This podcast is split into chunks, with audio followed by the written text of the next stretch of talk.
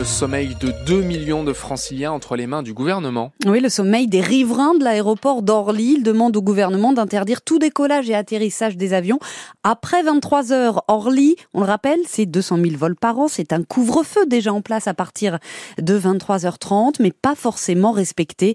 Et ce sont donc 2 millions de riverains qui craquent et qui perdent jusqu'à 3 ans de vie en bonne santé à cause du bruit. Alors avancer le couvre-feu à 23 heures, ça permettrait de réduire de 6 décibels le bruit du trafic aérien. C'est d'ailleurs l'objectif fixé par le gouvernement dans son plan de prévention du bruit.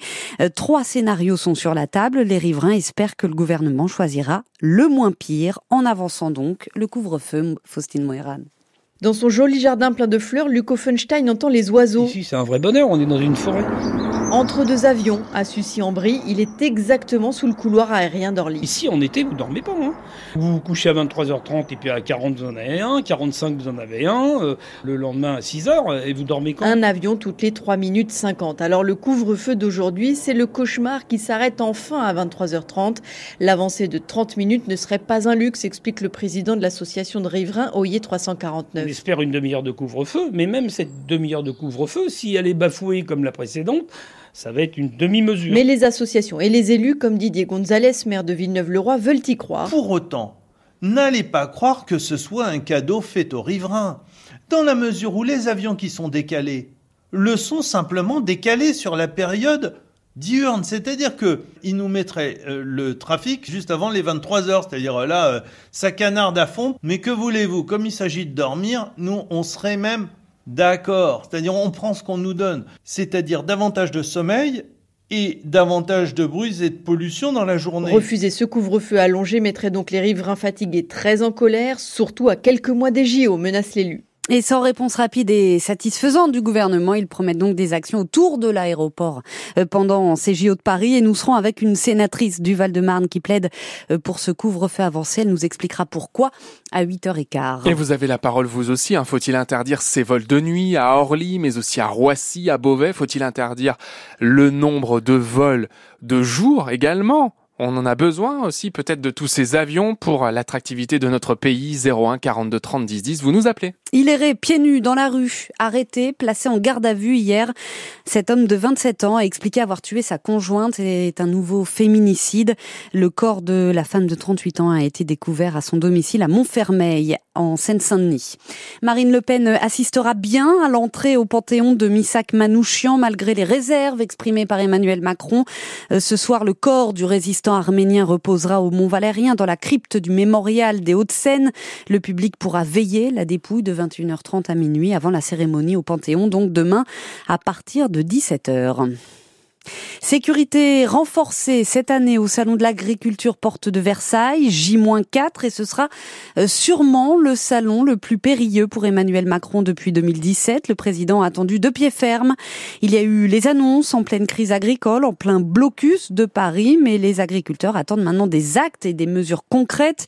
Ils ont déjà prévenu, ils sont prêts à passer à l'action à nouveau. Alors pour éviter les débordements cette année, l'organisateur euh, du salon a prévu le coup. 30% d'agents de sécurité en plus. Écoutez Arnaud Lemoine.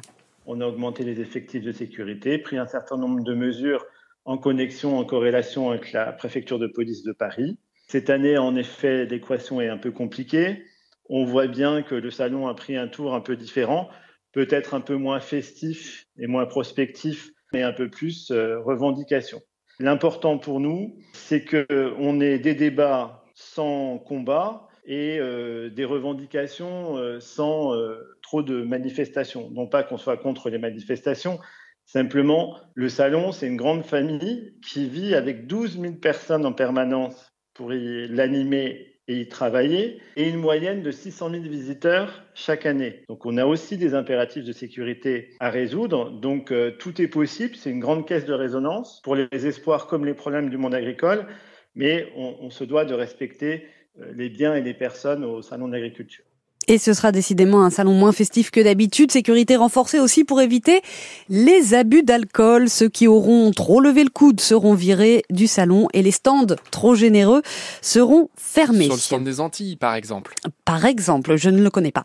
Le salon de l'agriculture, une bonne idée de visite d'ailleurs pour tous les touristes qui se cassent le nez au pied de la Tour Eiffel en ce moment, puisque la grève est reconduite aujourd'hui. La CGT et FO maintiennent la pression. Ils réclament d'importants travaux et dénoncent une mauvaise gestion financière dans le viseur, notamment la mairie de Paris, qui est l'actionnaire majoritaire. 8h07 sur France Bleu Paris. Alors on remet une petite pièce dans la machine. Bappé qui part du PSG, place maintenant à toutes les spéculations. Et à ce jeu-là, la presse espagnole est très très forte. Hier, le journal Marca s'est emballé sur le fait que Kylian Mbappé aurait signé son contrat avec le Real Madrid. Euh, faux, nous répond, nous explique le journaliste Abdella Boulma. C'était le sujet au cœur de notre podcast 100% PSG La Tribune. Non, c'est pas qu'il n'y a rien de fait. Bien évidemment, enfin, il va y aller. Euh, voilà, ils sont en train de travailler sur les contours euh, de son futur, euh, de son futur contrat. il y a encore les droits d'image. Il y a aussi les Jeux la question des Jeux Olympiques à régler.